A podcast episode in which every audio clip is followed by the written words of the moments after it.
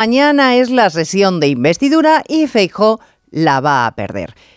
Lo saben todos ustedes, porque Feijó no tiene los votos suficientes de sus señorías amalgamados en torno a un Pedro Sánchez que promete lo que haya que prometer.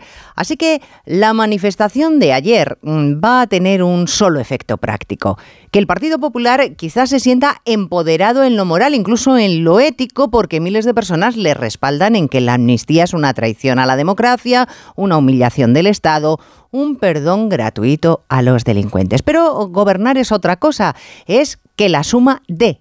Y aunque Feijó se suba a la tribuna, si acaso fortalecido en sus convicciones, va a seguir en la oposición. Porque la sentencia la dictaron los españoles el día de las elecciones. O sumaba el Partido Popular en solitario o con Vox, o Sánchez se iba a convertir en el presidente del amasijo de partidos de izquierda, derecha, independentistas, secesionistas, nacionalistas, que ven en el líder del PSOE alguien más moldeable a sus necesidades.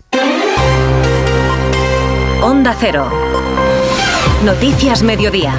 Elena Gijón.